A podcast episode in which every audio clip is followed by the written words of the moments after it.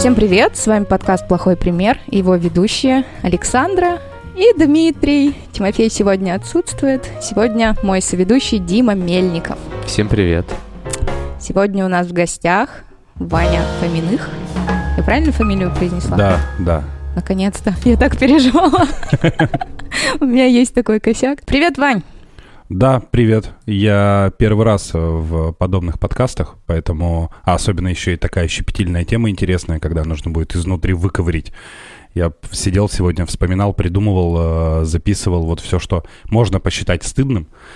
И, видимо, мы сегодня расскажем не только про себя, но и про всех, кто есть в нашем окружении, не произнося их имен. Надеюсь, они узнают, что мы говорим о них. Расскажи о себе, чем ты занимаешься. Я сейчас ведущий, я креативный директор школьной баскетбольной лиги Казбаскет. Конечно, я так понимаю, у нас здесь 18+, поэтому надеюсь, что моя целевая аудитория это не услышит, потому что это все-таки дети. А, но в основном я ведущий, ведущий спортивных, э, корпоративных частных мероприятий, а в прошлом профессиональный баскетболист, поэтому и с баскетболом мы тоже истории послушаем. Приступим к историям. Я как-то взяла, я думала, что все, я профи. У нас была большая весна, и у меня был монолог Печорина. Я его учила, я его с такой душой отыгрывала на репетициях. Пошло выступление, я выхожу, рассказываю начало, у меня белый экран в голове, и я вот так смотрю в зал, разворачиваюсь, смотрю за кулисы, там стоит Витя Пермяков, он у нас в студии, это его постановка была. Да, я знаю. Вот, там стоит Витя, смотрит на меня и показывает мне вот так вот. Я начинаю трястись, повторяю его заново, что типа я, я помню, понимаю, что я ничего не помню, кричу слово «нет» в микрофон, разворачиваюсь, выхожу. У меня со «Студ весной» тоже была ситуация. Я в политехе в театре играл. И мой последний спектакль мы показываемся перед, Росси... Э, перед фестивалем каким-то в Питере, и сидят из Кулька э, два режиссера или один, и у нас, короче, про подлодку, по груз, про груз 200, вот что-то в этой тематике, также все серьезно, все. А мне достались брюки, которые на размер, ну, чуть поменьше, чем я, соответственно. И там, ну, такой постамент, куда, типа, это лодка, грубо говоря, вот. И я, ну, все, с текстом, все, готов на выправке, выхожу, только шагаю на постамент, и брюки рвутся ровно от, ну, по шву от задницы до передницы, скажем так. И я вот так ровно, а я ровно стою, но звук слышали все на сцене. И я вот стою, ноги вообще не двигаются после этого. Я стою, и у меня просто ступор на минуту, наверное. Я молчу. А, ну, этот режиссер вот так на меня смотрит, типа, ну, давай, сейчас выдаст и я ушел.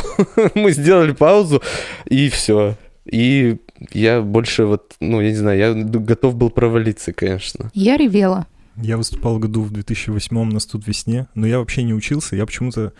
Чуваки меня потянули, я занимался битбоксом. О. Мне было лет 15, наверное. Там ребята, они профессионально занимались, им нужен был человек, меня потянули, и мы уже в ДК солдата выступали, полный зал народу, и у нас была какая-то миниатюра, типа музыкальная, все связано. И вот этот главный чел, Паша, я не вспомню сейчас фамилию, но не суть, Паша его звали. И он постоянно тупил на одном месте. В конце уже ближе там как бы к финалу он, он забывал типа то ли бит, то ли что такая такая проблема была. И вот мы на сцене, он опять забывает, а мы там где-то прятались, я также не убрав микрофон от лица говорю, пиздец. И, блядь, это просто на весь зал. И настолько из-за этого потом не пропустили дальше. Ну, я в итоге на Всероссийской студ весне два года назад, которая у нас здесь проходила, я был ведущим на музыкальной сцене, на вокальной. Но я в первом же, в первый день, в первом же своем выходе сказал, пермский срай славится э, талантами. Жестко. Я, а там сидит, собственно, Вячеслав ну, Макаров. Ну, то есть, понятно, да, да уровень э, жюри. Да. И я такой, хорошо. А в зале там, благо, 8-10 человек, но я просто понимаю, что я в эфире на всю страну, но, тем не менее, пермский срай я обязательно сказал. У меня в КВН была такая штука. У меня была открывающая фраза с тема. У нас была неплохая идея, в принципе, мы могли выиграть там. Но я, там фраза «два мягких знака». Я так, ну, мы типа замерли, и я так, ну, все началось, я поднимаю голову.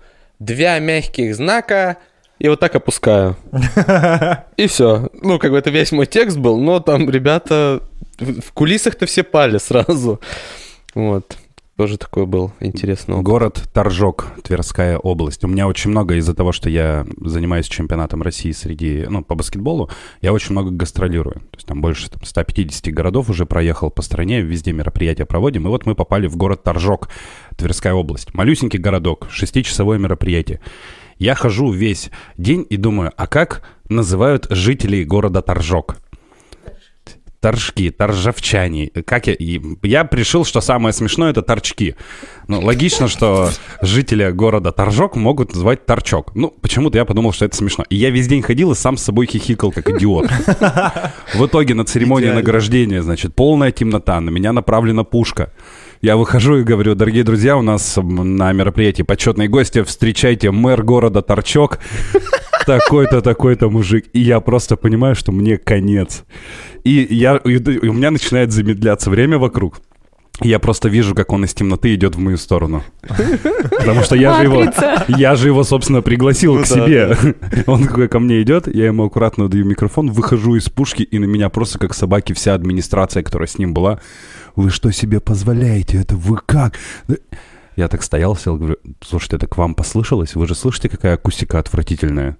Там же просто эхо везде, я не знаю, вы откуда это взяли? Главное что отрицать. это такое? Идеально. Что, что это такое? На уверенных щах быть, да. Да, все, я еще раз просто вышел на всякий случай, еще раз сказал торжок, ну, чтобы уже все, все убедились, что я первый раз. Вот, но у меня был, да, такой фейл. На самом деле почти все э, вот такие жизненные фейлы, это все на сцене происходит, как, вы, да. как мы понимаем, из-за волнения, там, из-за каких-то э, спешек, торопливости и прочего. В баскетболе это ты вообще постоянно себя, тебе постоянно стыдно. То есть ты, что бы ни совершил, тебе стыдно. Ты понимаешь, что это ошибка. Ты понимаешь, что это ошибка, которую может совершить любой, потому что это спорт, тут без вариантов. Это не идти, это бежать еще и мяч в руках стучать. У нас люди запинаются, это просто на асфальте и падают. А здесь нужно еще... Да, Добрый вечер. Да, а здесь еще нужно одновременно еще несколько действий совершать. У меня был фейл, когда я записывала демо для радиостанции. Мне дали читать новости, и там была фраза «стоит отметить». И я четыре раза переписывала, и все четыре раза я говорила «стоить отметить». Стоить. Уже звуковой режиссер зашел и сказал, какой стоить? Кого стоить? Запиши нормально. Тебя взяли вообще? Нет, они забрали мою демку и сказали, мы очень повеселимся на корпоративе. Я такая, Понятно. развлекайтесь. У меня была история, это вот сейчас категория испанского стыда, то есть это я просто присутствовал в, эту, в этой ситуации. У меня я был на свадьбе своей бывшей девушки э, у ее брата. А то есть смысле, сама у ее ситуация... брата. У ее, это важная а, деталь. У ее брата, понятно. когда мы еще были в отношениях, у нее был брат, но он все еще есть. Только он мне уже не родственник на данную минуту. Там был ведущий э, мальчик, во-первых, с очень специфическим акцентом, таким кавказским акцентом, хотя вроде бы выглядит, ну, то есть вроде говорит по-русски, говорит достаточно хорошо. И в самом начале, понятно, это классическая схема, родители, ближние родственники, ну, близкие родственники и так далее, и так далее, и все эти поздравляют. И, значит, родители поздравили, и, во-первых, он сказал, а что вы такие грустные, а что вы не выходите вместе? А родители очень давно в разводе, они в отвратительных отношениях, но он это не выяснил. И он им такой, а что вы грустите? А что вы вместе не выходите? И решил, что это смешно. А в, ровно через три минуты после этого он говорит, а сейчас и мы ждем на сцене наших долгожданных и любимых бабушек и дедушек. А последняя бабушка умерла две недели назад. Ёб твою мать. И это свежие воспоминания у людей. То есть вот буквально там 3-4, 5 дней назад у них было 9 дней, а он их ждет здесь. И я просто понимаю, что он не понимает, то есть появляется пауза, ни я не понимаю, что происходит, ни он не понимает. Я просто сижу, думаю, говорю, Ань, а, а что случилось? И она мне говорит, вот у нас последняя бабушка, умерла две недели назад, и я такой, Он зовет их, он экстрасенс. Вселились бы в него, эта пауза должна была, ну, вселение. И он, он, начинает, и он начинает говорить то, что никто не знает, кроме Глаза бабушки, вот так закатываются много раз. Прибегает Башаров со съемочной компанией. Ему вручают руку вот это стеклянное. И он, спасибо. И все ревут. Все, закат. Да. Так и снимают, по-любому, так и снимают эту передачу. Мне кажется, так придумывают точно, вот так за круглым столом. Но у меня в университете также отца хотели вызвать. Я ругалась с преподавателем по уголовному праву, и она почему-то решила, что в 24 года, если она вызовет отца, не маму, отца именно, то, типа, что-то там изменится в лучшую сторону. Я говорю, ну если вы достучитесь, Я говорю, вам дадут премию Гудини. А ты еще тот тролль, да? Конечно. Ну, правильно. Она сидит и не понимает. Она такая, дай мне его номер. Я говорю, ну на, она звонит, а там не абонент. Я говорю, да звонитесь, расскажите. Я говорю, мы просто его полгода назад похоронили. Она так покраснела. Выгнала меня из кабинета. Я пошла к замдекану, ну, она меня отправила. И захожу, делаю очень грустное лицо. Очень грустное. Я говорю, вы представляете? Она такая, Александра, я так тебе сочувствую и соболезную. Я говорю, спасибо, спасибо. Все, она даже со мной потом в коридоре не здоровалась. Она считала, что я, видимо, какая-то отмороженная или еще что-то. Ну, ты ее жестко, конечно, приструнила. Мне 24 года. Ну. Родителей ко мне, здравствуйте. Она что представляла? Что я ты сядешь с понурым лицом грустной, опустив да, глаза да, да. вниз, и папа будет журить тебя пальцем? Как это? Он это в школе не делал, а тут, понимаешь, воскрес, чтобы пизды мне дать. Ой, наивная женщина. Ну вот. Да, я посмеялась. Странные вещи иногда делают. Я, по-моему, уже рассказывал. Э, у меня это классная руководительница в школе позвонила папе с формулировкой «Ваш сын, наверное, курит». Он так сидел, а я рядом сижу, он так смотрит на меня. Ну ты там как определишься? Ты там скажи, чтоб тебе преподаватель не звонил. И все. Я вот с этого времени всегда как-то к преподавателям так с юмором относился. Ну, не могут что-то отчебучить всегда. А ты курил действительно тогда? Наверное, да. Да нет, нет. Нет, ну, то есть, по-моему, в тот момент, когда вот она звонила, я там не курил еще, а, видимо, после этого что-то было. Я не помню, рассказывал я или нет, я как-то... Э, я начал курить лет в 13, учился тогда в классе в восьмом, получается. И я обычно курил до школы и потом по дороге домой после школы. И тут какой-то момент странный очень был, что меня чел позвал покурить в туалете. Это был первый и единственный раз, когда я решил покурить, покурить в, туалете, в туалете школы.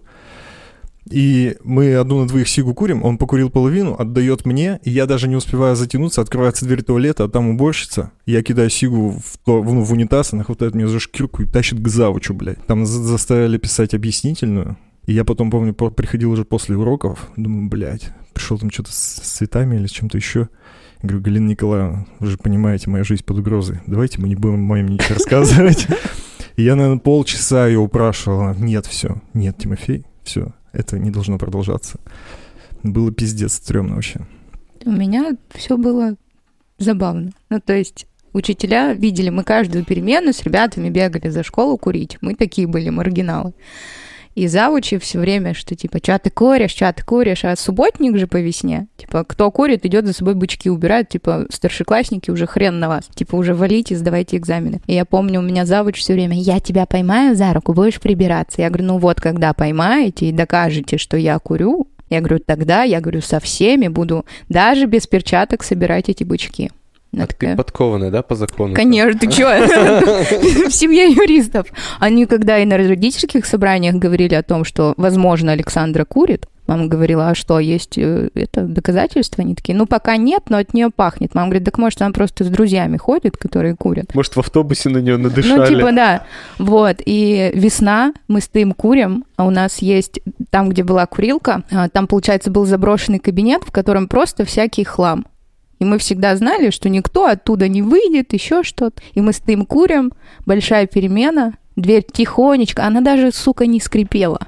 Тихонечко открывается, я вижу, как бледнеет лица э, пацанов. Девчонки начинают бежать, я еще не вдупляю, я слоупок, я просто поворачиваюсь, вижу Ирину Владимировну, это вот, которой я кричала о том, что поймаете меня за руку. Затягиваюсь, выдыхаю, кладу на пол, притаптываю. Я говорю, поймали, я за веником, она такая, мать ко мне. Я говорю, хорошо, все, я получила пиздюлей, я одна, одну меня только заставили, потому что все же съебались. Ну, понятно. Заставили, я такая, можно мне перчатки? Она такая, ну, ты кричала про голые руки, я такая, все понятно, претензий не имею. Вот так вот я перестала бегать на каждой перемене. Что такое объяснительное? Вот я каждый раз думаю, это что за абсурд? В школе ребенок должен написать объяснительную причину, почему он курит. Что? Но мне, меня не заставляют. Мне кайфово, то что он там должен написать? Я хочу быть взрослым. Там после второй так э, крутится чуть-чуть.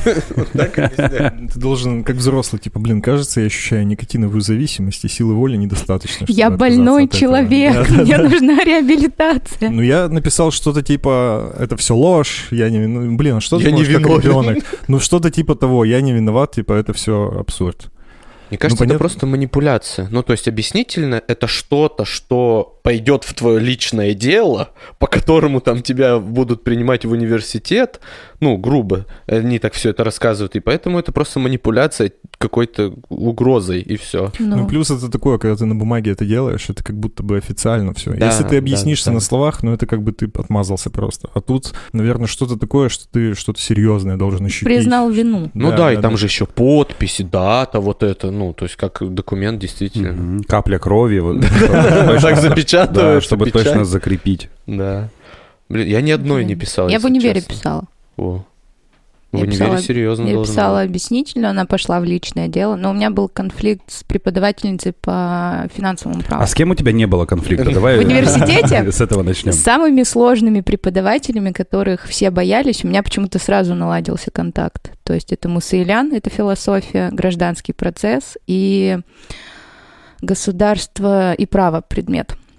То есть люди, которых э, в деканате везде уважали, у меня я всегда была у них на хорошем счету. А здесь была молодая преподавательница, которая была мизогинисткой. Ну, то есть мальчикам она ставит э, хорошие оценки. Ты можешь, я не знаю, жопу себе порвать, подготовиться, ты все равно будешь говном, тебя оскорбят и поставят в лучшем случае двойку. Меня вот она выгнала. Я начала отвечать, она меня перебила, я на нее смотрю, я говорю, а мне можно продолжать? Она говорит, тебе можно выйти. Я говорю, вы уверены? Она сказала, да, я ушла.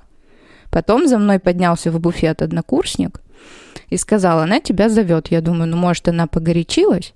И типа казнь отменена. Я захожу, и она такая, ты все равно в буфете сидишь, принеси мне кофе с сахаром. Ого. Я говорю, вам разбавить? Она проигнорировала. Ядом. Я пошла, купила этот кофе, захожу, подхожу, тяну ей. Она тянет руку, я отпускаю, он падает, она начинает орать матом, ведет меня к замдекана. Я сижу, на меня уже смотрит она, а, замдекан Татьяна Ивановна. Она на меня смотрит, говорит, ну сколько можно, мне? Я говорю, а почему такое отношение? Я говорю, вы меня учите здесь, говорю, э, в Альма-Матер право о том, что я должна защищать свои права. Я говорю, меня за мои же деньги еще и оскорбляют. Я говорю, это что такое? Она говорит, ой, тебе ничего не докажешь, иди. А там просто проблема с этой преподавательницей была в том, что она продавала оценку за экзамен. И все об этом знали. И я такая, блин, ну я же, может быть, договорюсь, я же хороший дипломат. И всем она предлагала за 7 тысяч рублей, а мне за 15. Я подумала несправедливо и пошла к декану. Все сдала. Ее уволили. Понятно. Я пожалела. Лучше бы я отдала 15, потому что нам назначили другого преподавателя. Вот и он и в хост, и в гриву. У меня просто обостренное чувство справедливости. Но оно же подводит в любом случае да? Но они же что мне с кафедры читают? Нет, э, в универе понятно, но это же везде, получается, у тебя так, не Поэтому только в я и закончила свою юридическую карьеру, все так и не начав. Все понял. Ты хотя бы образование это получила в итоге? Конечно. Ну, просто ты делала все, чтобы не получить его. Да. То есть ты к этому изначально... Я старалась. У тебя изначальная цель была, походу, не получить образование. А я очень не хотела там учиться. Я уже рассказывала об этом в подкасте, что ну, настояли родители, я себя не отстояла, потому что я-то все, я думала, я творческий человек, я хочу заниматься режиссурой, э, театром, чем угодно, творческим, реализовывать себя. Мне сказали, все юристы, ты тоже будешь юрист. Я вспомнил, как я... У меня шесть раз пробита голова, затылок. При разных обстоятельствах. И это все было до 12 лет. То есть после я одумался. И у меня дом новый относительно был, и, соответственно, все заселились одновременно, и у нас была очень большая компания детей с разницей там в 3-4 года. И с кем-то постоянные были тусовки во дворе, просто огромные. И с кем-то из друзей мы пошли, собственно, а, у нас же цензура... Нет, да, цензура? Материться Приказ. можно. Да, дело даже не в материться. Короче, поссать мы пошли. Ну, и я почему-то считал, что, видимо, у меня этот юмор до сих пор так и остался, и я с ним зарабатываю деньги, но я почему-то посчитал, что это очень смешно нассать ему на кроссовок. Ну, мне показалось тогда, что это потрясающе смешно. Вот это панч. Я это сделал. Мы просто стояли рядом, и я почему-то чуть повернулся направо, как бы сменил э, цель. Цель поразил. А потом он поразил цель половиной кирпича мне в затылок. Когда я убегал и посчитал, что это смешно, я убегал, и меня догоняет кирпич, э, прилетает мне в затылок, и, собственно, я прихожу домой, и мама мне говорит, опять? Меня уже в травмпункте знали просто. И все, мама уже по стандартной схеме, мы с ней в травмпункт зашивать мне затылок. Вот. Но мне не стыдно за этот поступок. Я все еще считаю, что это смешно. Гениальная шутка, да. Это все еще. Это Я ни о чем еще- не жалею. Все еще смешно. Да, я сейчас впервые услышал правила игры «Догони меня, кирпич». Они- Ну, нужно первый пункт обязательно Да-да-да, вот я и соблюсти. говорю, да, что Чтобы все было честно и справедливо. без первого пункта не работает. Но у меня поиграть в эту игру не получится. Ну, и слава богу, наверное. Прицел сбит. Обидно, да, было бы, если бы он промахнулся? Ну да. Ну ему, То есть, наверное. получается, я бы победил в этой игре. Да. А так Да. у нас ничья. Да. А боссы что все равно он. Ну или так. Мы как-то в школе на коробке зажгли корректор, который с кисточкой с такой. Такая дымина была. Ну и все, потом нас прижали. Сказали, здравствуйте, вас видно было по камерам. Все. Пишите объяснительную. О, Все. а, она- а- а он прям горит-горит. Да. Там же нарисован этот значок даже.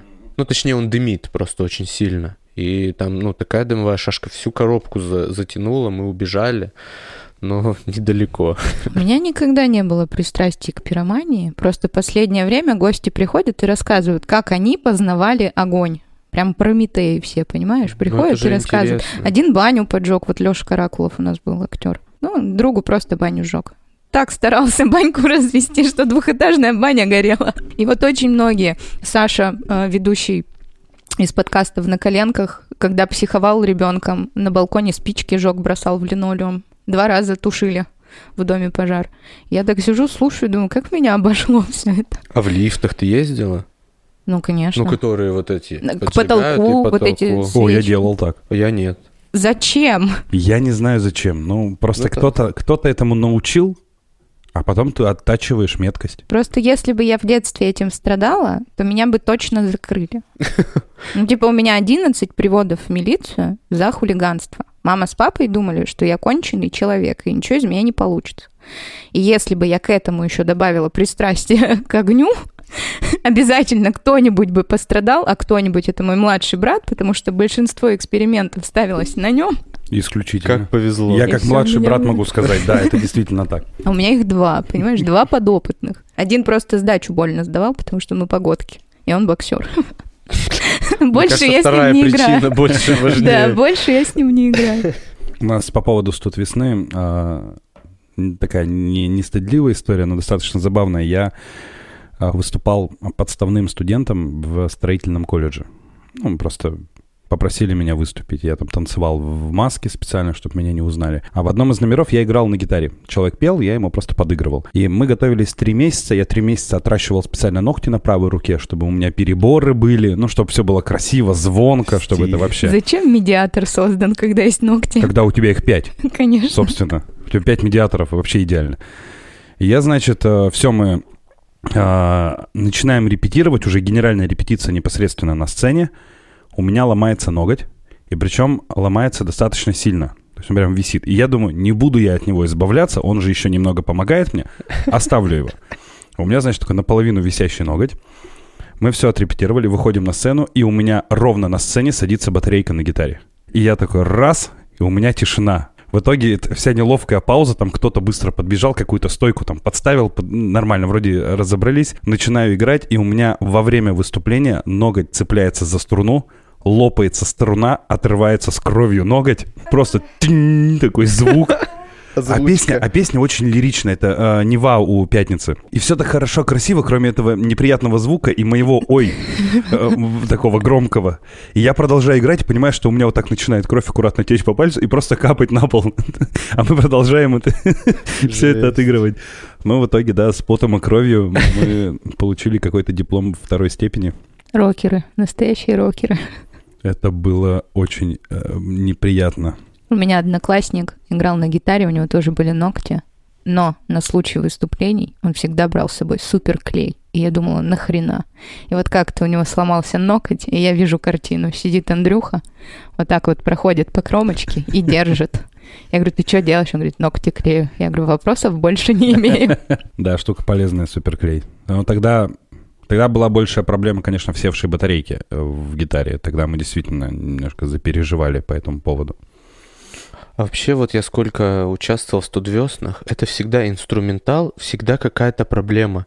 Вот я не видел ни одного выступления с инструментами, что в политехе, что на регионалке, что на всероссийской студвесне. Ничего не было, вот никогда не было идеально. Всегда у кого-то шнура нет, он либо не играет, либо с педалью что-то, либо э, в какой-то момент отключается микрофон, ну то есть... А потому что все в спешке и на нервах. Нет, так и ты очень много, же есть. Потому что ты там спокойный. А когда выступаешь, вот у тебя начинается беготня, и пчелы у тебя в голове роятся, и ты начинаешь быть рассеянным, что-то забывать. Вот у нас было на, на как раз на музыкальной сцене, на вокальной, у нас было 85 номеров в день. И там сидел э, звукарь дядь Сережа, такой очень известный, я не знаю, может, вы знаете, взрослый дядька с бородой, с косичкой. Да, очень да, очень часто. популярный звукарь э, в Перми, такой гуру прямо. И вот у него было 40 минут отчекать 85 номеров. Я бы повесилась. Ровно 40 минут.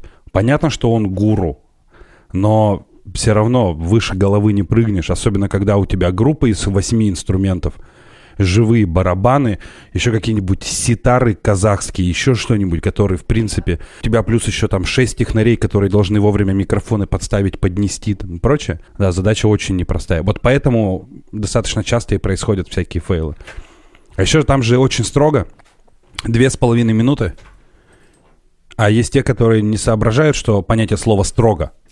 И все. И просто он ровно через две с половиной минуты раз и выключал им звук. Нет, это, это правильно. У нас также на... Мы ездили...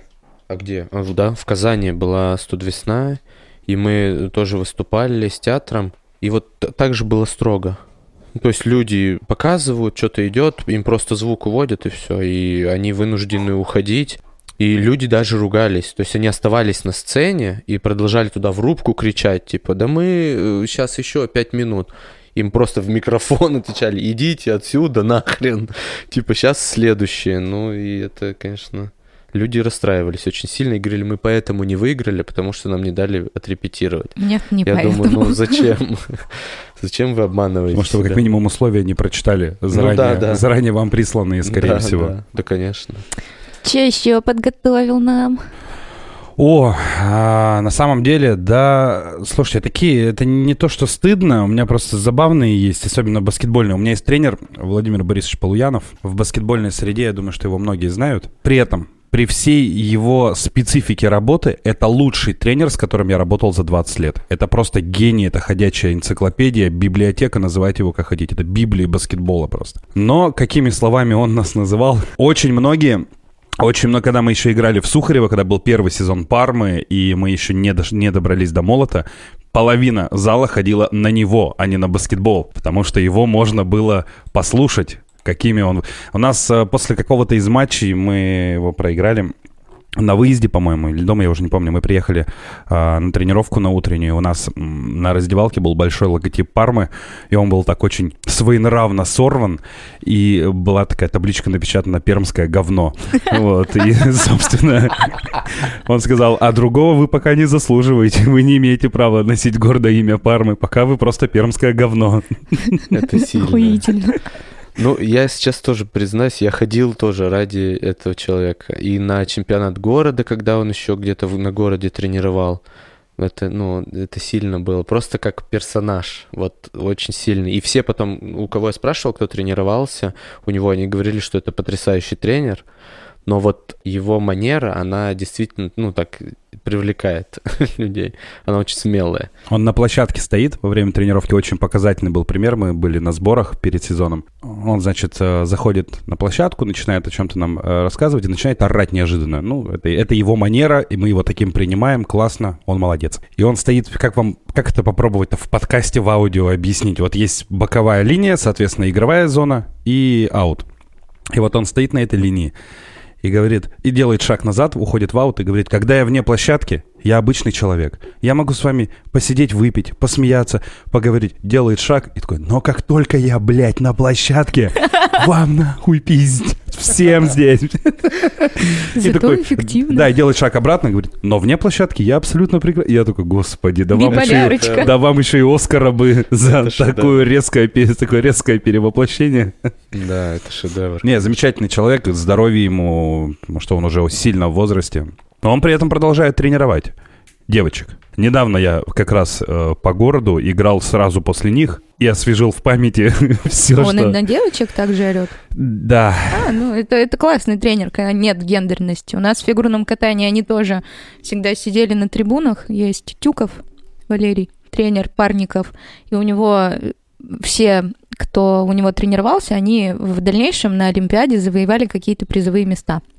И вот они потом приехали, снова раскатывались, тренировались, и он сидел папиросу, покуривая, а он такой уже сморщенный старик, и орал, «Ну ты же мешок говна! За что тебе дали серебро? Ты же, типа, бездарность! Куда ты ее ставишь? Свечку делай! Я тебе сейчас конек в жопу засуну!» И ты сидишь и думаешь, вот гений же все таки гений.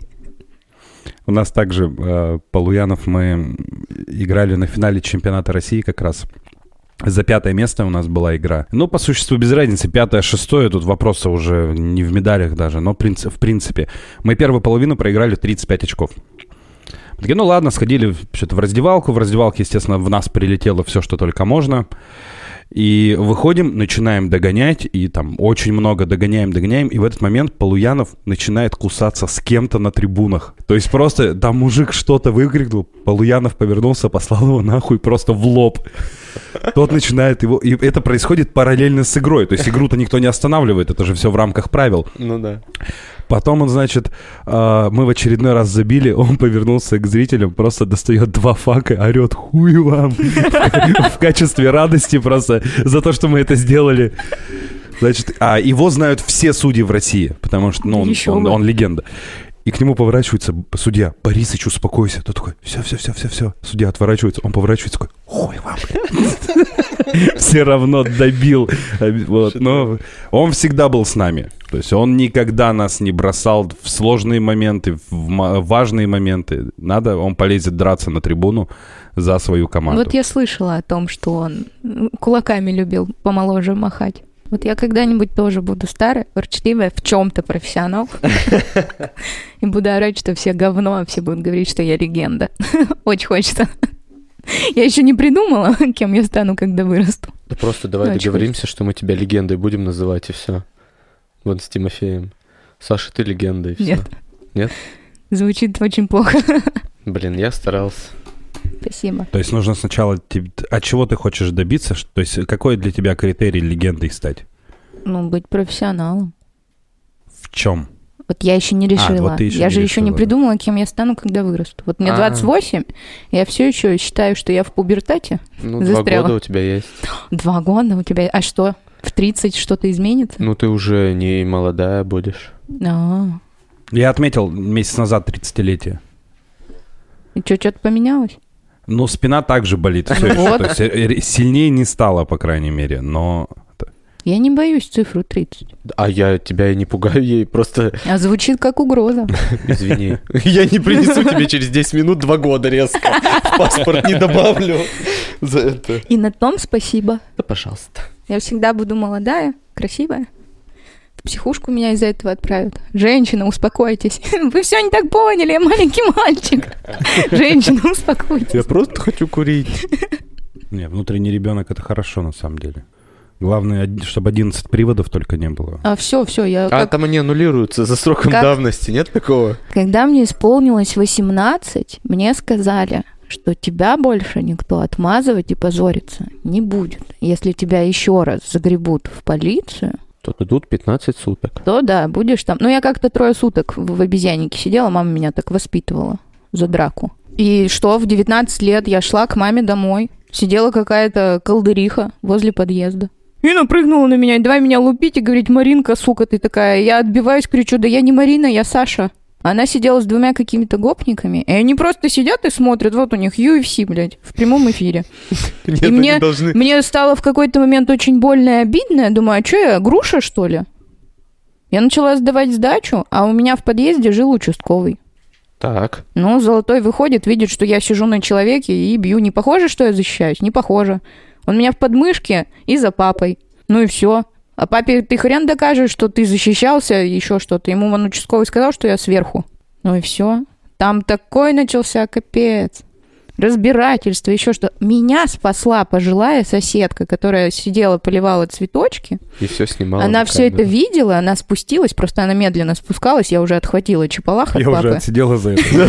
Да, вот почти. Меня уже там вязать хотели. И она спустилась и говорит, что Саша просто шла. Она говорит, в какой-то момент она решила перевернуться и начала, ну, типа, мордобой. Она говорит, ни в чем не виновата. Папа со мной еще 10 дней не разговаривал, говорил, ты животное, ты бьешь людей. Я один раз дрался. Ну, дрался, в смысле драл. Я вообще пацифист, лучше все переговорами. Я тоже, но они сами на меня прыгали. Вот. Я дрался с братом. И один раз, и один раз битой замахнулся в сторону э, одного товарища. Я приехал к Лукоморью, я вырос на Гайве. Там есть ресторан Лукоморье. И я как раз туда приехал, а это было после аварии. Я попал в большую страшную аварию, и я как раз 8 месяцев ходил там с кучей гипсов, и у меня как раз была рука наполовину согнута. Сначала мне надели лангетку, я ее поснимал так, что меня наказали и завернули на 6 месяцев в полноценный гипс. Вот, и я всегда со спицей, потому что всегда все чешется. И я приехал к Лукоморью и знал, что у меня там э, ребята, как раз друзья из Пермского военного института, отмечают выпускной. Я подъезжаю на парковку и понимаю, что там идет просто драка, не знаю, 15 на 15. Я такой, ну это нормальный классический выпускной военного института. К этому мы все привыкли. Они дерутся с ребятами кавказской внешности, не знаю абсолютно по какой причине, но я понимаю, куда я полезу с гипсом и так на руке. Никто меня не будет успокаивать, там, не знаю, кто никто меня не будет оберегать, охранять и так далее. Один раз я уже так получил в рыло, когда ПГУ с политехом между собой решили закуситься. И я только познакомился с политеховскими ребятами вот час назад. И я пошел разнимать и говорил, спокойно, свои. А они не идентифицировали меня как свои. Ну И да. в итоге мне просто собственные ребята всадили, э, и как бы я так немножко поплавал. И все, и в итоге я сижу в машине, жду, когда это закончится. А это закончилось тем, что э, один из э, наших соперников, их условно так назовем, взял моего товарища и швырнул мне в машину, и тот головой мне помял крыло. И я пытался понять, кто из них виноват, потому что я сижу, мне прилетает в машину человек, головой мне мнет крыло. И вот здесь я уже понял, что все, ладно, какие гипсы? Я вышел, достал биту и битой аккуратненько ему надел колено. Аккуратно. Он упал. Я к нему подошел после этого, сказал, у тебя есть ко мне претензии? Он сказал, нет к тебе претензий. Я такой, ну хорошо, я ему вызвал скорую и пошел с мальчиками праздновать их. Какой э, хороший человек, скорую вызвал. Нет, ну это ответственность социальная. Потом как раз я первый раз тестил, как вантусом вправить обратно крыло. А, Получилось. ой, это прикольно. Получилось. Это, Ну правда, всё. 99-я была, я не знаю, как с иномарками это работает. У меня была мысль, что у меня крыло я просто оторву. Это же 99-е. Ну То есть я да, такой да, его накачаю, дам, и у меня просто крыло останется на вантусе. Я так УАЗик дедушкин чинила. Не, мне кажется, российский автопром чинится вообще в легкую. Вантус не сработал. Молоточек с обратной стороны. Очень Ну, хорошо все Или выправил. так. Но дед все равно спалил. Я э, купил первый автомобиль, ну как я, родители. Это была э, четырка. Чепырка. Хорошо, чепырка.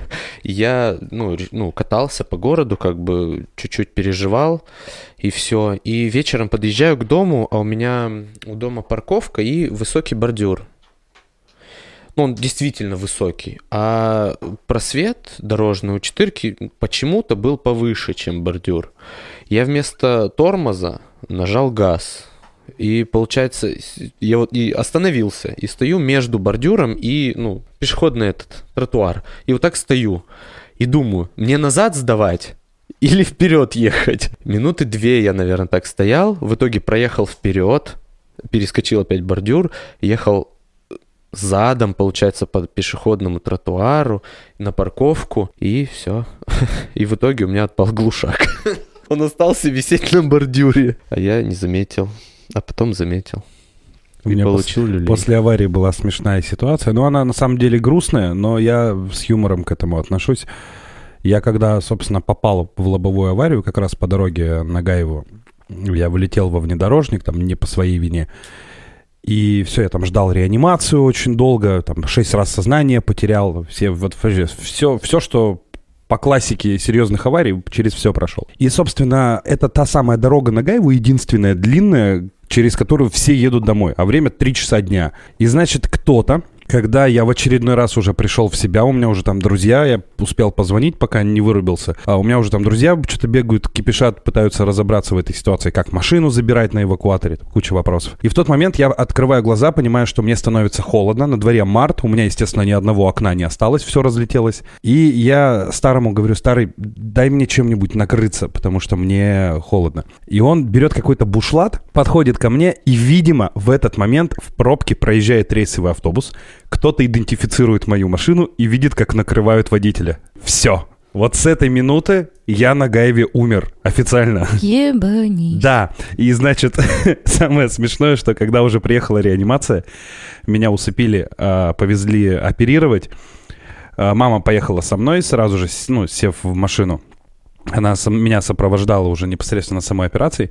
В этот момент мои ребята приехали к больнице и просто понимают, что на Гаве там больничный городок, и рядом в, в уголочке морг. И просто стоит возле морга 15 наших, моих друзей, долбятся в морге и говорят, откройте, мы должны убедиться, что он мертв. Им к ним подходят и говорят, так он живой. Они такие, нет, мы должны в этом убедиться. И я вот уже думал, а может мне на всякий случай, ну так ненадолго, как бы раз, чтобы пацаны успокоились, да, успокоились, и обратно, видимо, на операцию. Вот, но официально, да, я, по мнению многих, то есть они же начинают мне звонить, а я отдал телефон Максу, ну, там, тоже товарищу, чтобы, потому что я не, вообще без, без сознания. И, соответственно, он все время сбрасывает, сбрасывает, сбрасывает, сбрасывает, ну, сколько можно. Вот, так что официально я уже разочек там был. Ну, это смешно. Это не вот смешно, это, да, это это- сейчас смешно, на самом деле. Это Это, страшно. Так не, мне ну представляешь, я представил просто ситуацию, что, ну, ты не на операционном столе там, да, а все уже прошло, все, и ты стоишь в окно, смотришь, а они долбятся, а ты открываешь окно, привет, ребята, и они Они в просто обмороке. все 15 человек вот так боком, и все. Ну, представляешь, вот это разнесла молва. Он домой приезжает, а соседи уже все там с соболезнованиями идут. И он. И там все бабки. Да, Ви!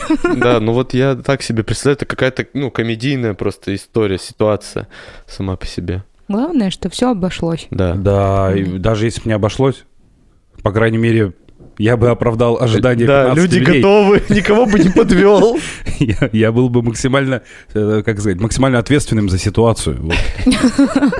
Ну, пиздец. У меня вот с баскетболом, мне на самом деле стыдно перед родителями, потому что за 20 лет карьеры у меня мама была на двух играх. И папа был на двух играх. То есть я там что-то где-то выигрывал, там в какие-то сборные попадал, там медали, там чемпионаты России и так далее. Мама просто это узнавала по телефону, там с помощью смс и прочего. Ни разу не видела, как я играю. И такая, давай съездим к тебе на игру. Я такой, ну давай.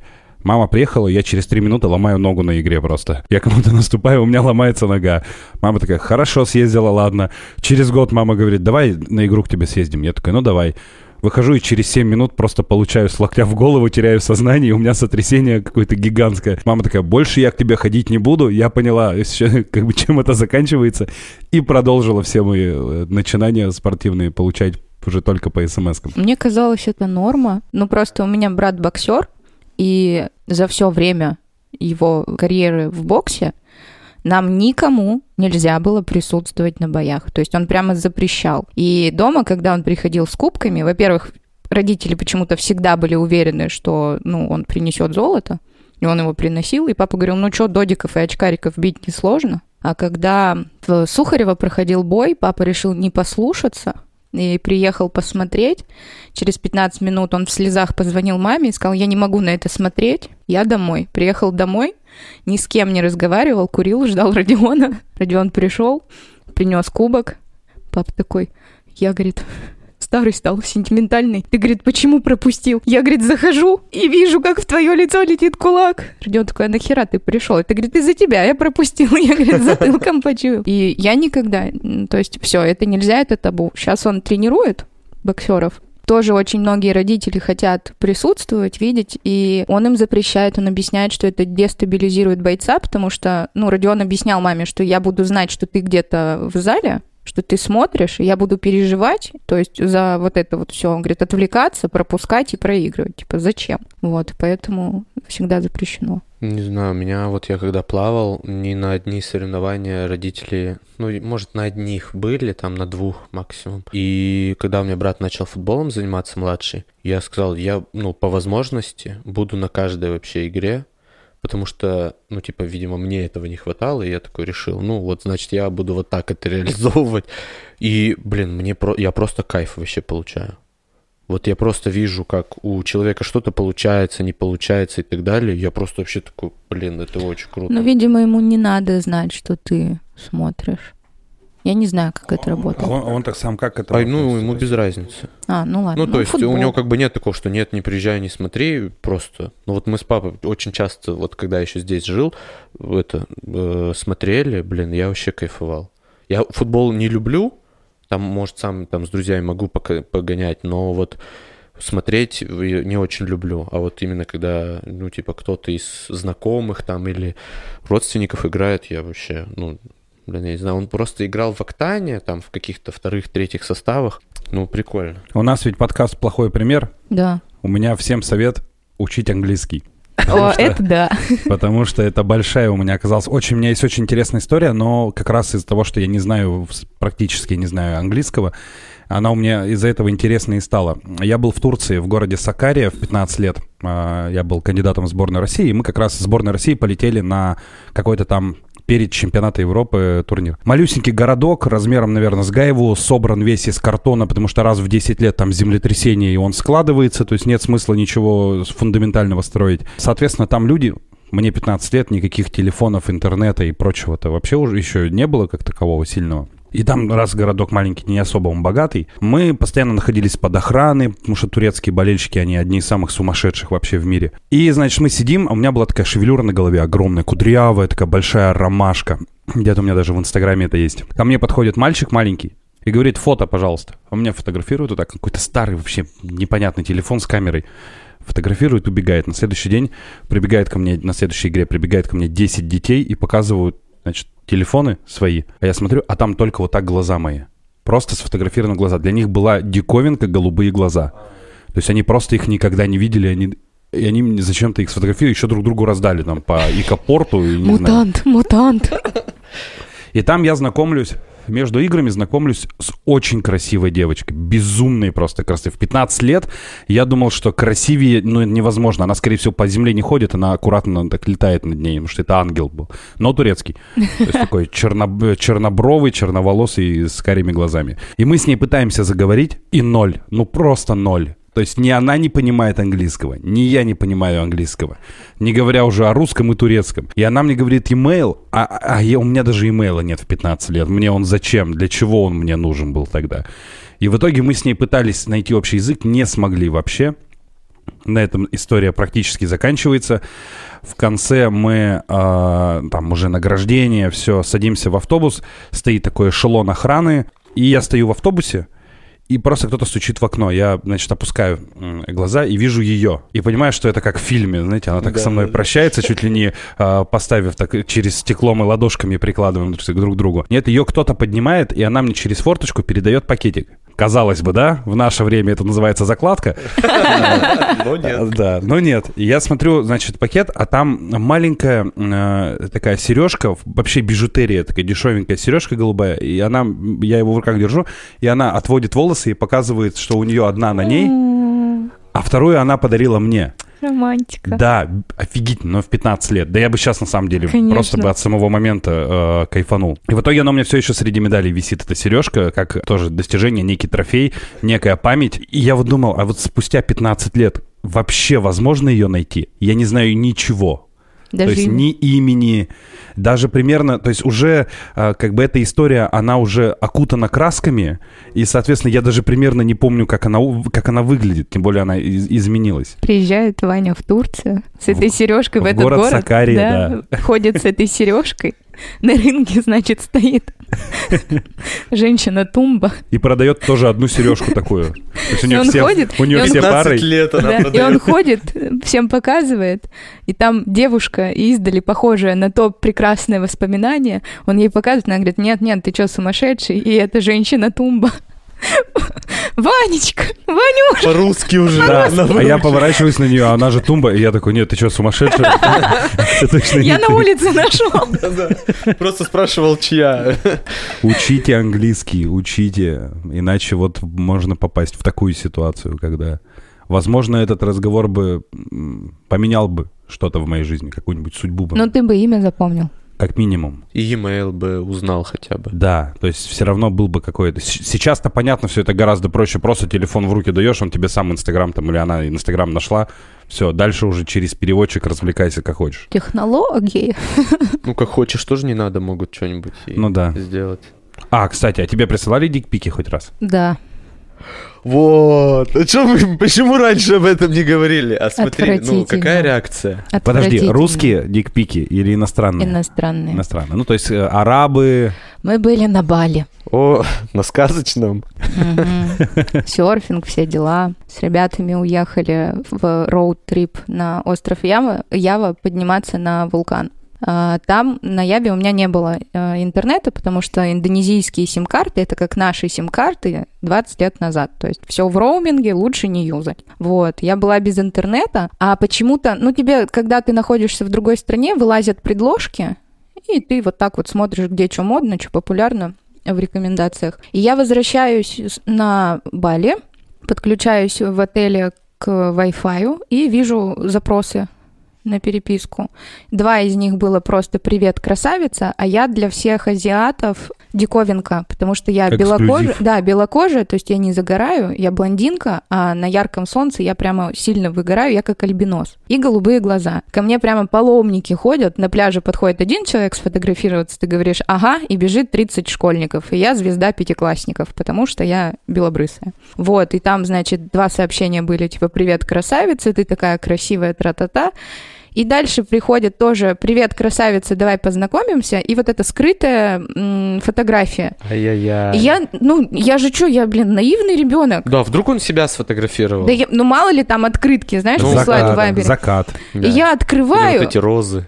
И у меня просто, я вот, так. Вот мы и встретились глазами. Вот так. Глаза, с глазу на глаз. С глазу на глаз остались. И я сижу, и вот так, ну, телефон убираю, ребята такие, ты чё?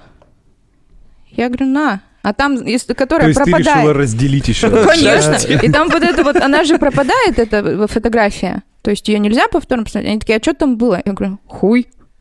И все начали ржать, что мне присылают дикпики, а я сижу еще и недовольная. А я вот сижу в ступоре и, не, и, и типа, и чё? Ну, не знаю, иди помойся, что, что ты хочешь от меня? Ну, типа, я не всматривалась. Ну, просто зачем? С тех пор у моих друзей есть шутка о том, что они присылают мне какие-то картинки или фотки вот в этой э, убирающейся фотографии.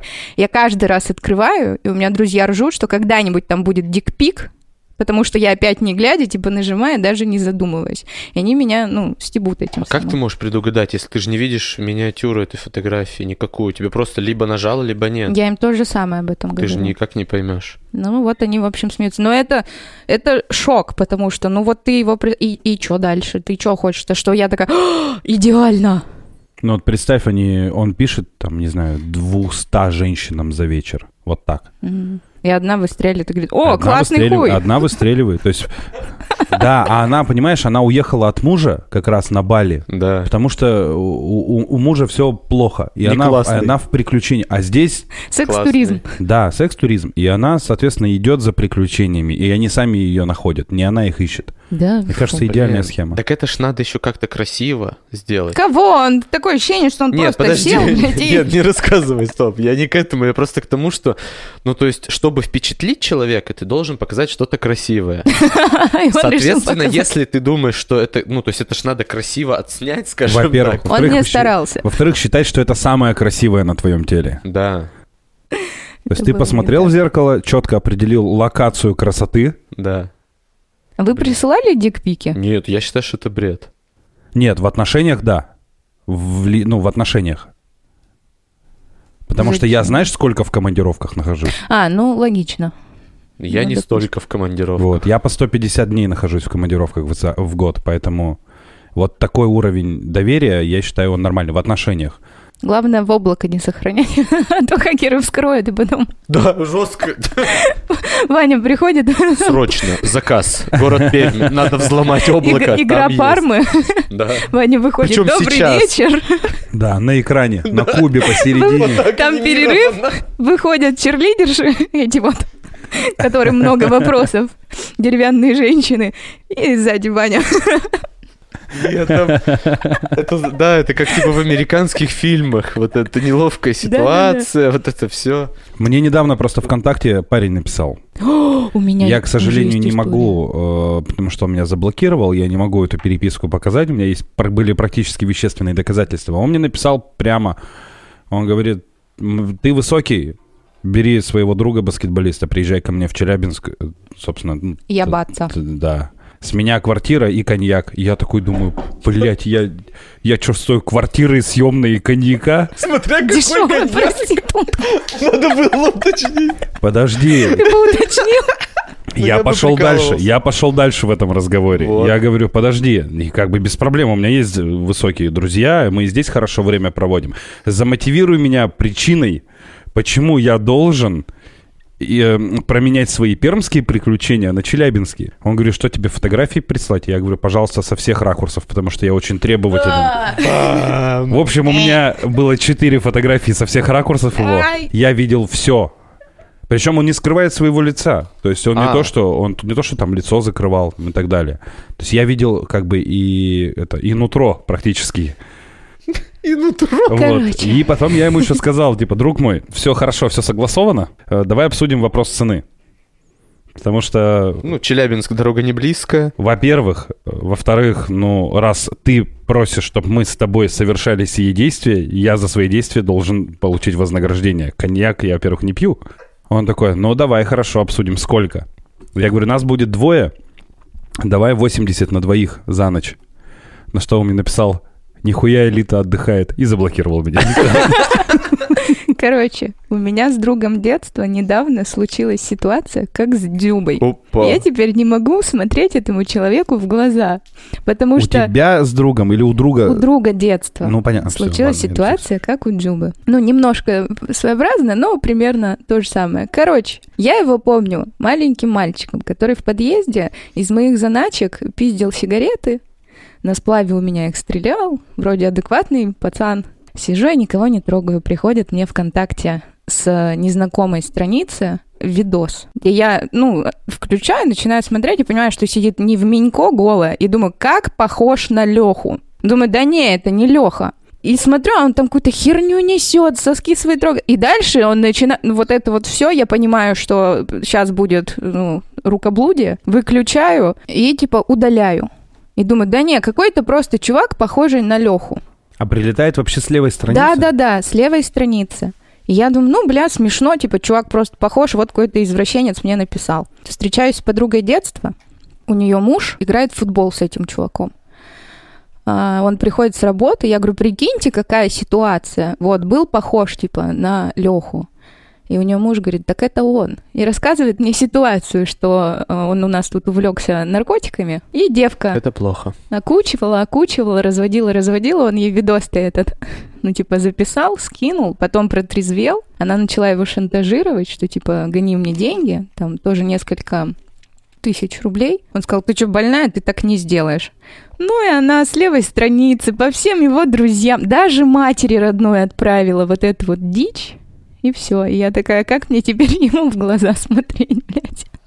Да как, блин, ну это конечно, На самом деле с гордостью. Да это я бы не сказала, что там есть чем гордиться. А ты прям Понятно, полностью До посмотрела. середины. Я думала, это какой-нибудь скример или прикол. Но я такой человек, понимаете? Ты досматриваешь, да?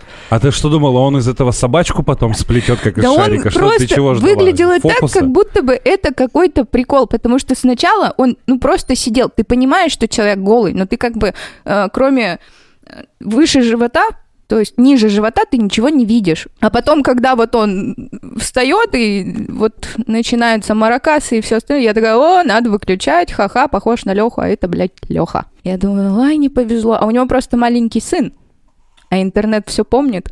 Я думаю, вот потом неприятно будет человеку. У меня очень много чатиков из-за работы. Ну, там, условно, под каждое мероприятие чатик на чатике и так далее. И у меня, значит, в одном из чатиков есть э, друг, естественно, имена я произносить не буду, который постоянно путает его с личными переписками. Постоянно. У всех есть такой это друг. просто, то есть везде, Это сильно, у всех, это да, есть сильно. такой. Обожаю его просто сообщение э, на примере, там, не знаю, в 12 утра в выходной написать, а у него, учитывая, что он несколько раз уже в разводе, э, написать я только проснулся, а ты куда уехала? Ну, то есть вот такие, да, банальные вещи. Э, Вот, и, и- и ты ему пишешь, да, ну, хочешь, я приеду, ну, если тебе одиноко. Вот, а он пытается тут же эти сообщения удалить. Но так как у меня все на часы приходит, то есть я вижу сразу все. И в итоге в один из дней, собственно, в 14 февраля, в день всех влюбленных, э, я нахожусь вообще в другом городе, у меня там опять гастроли. Приходит э, в этот чатик э, сообщение, где картинка. У меня, спасибо Вайберу, он сохраняет картинки автоматически. Ай. И я такой, раз открываю, сообщение уже удалено. Я такой, ну, меня-то не проведешь. Открываю галерею, а там, значит, э, потрясающий ангелочек. С надписью з- сверху написано «С Днем Святого Валентина». И сделан такой коллажик, собственно, с его писюном. Вот. Креатив. Во-первых, Это идеально. во-первых, кра- молодец, что он подошел к этому так. Да.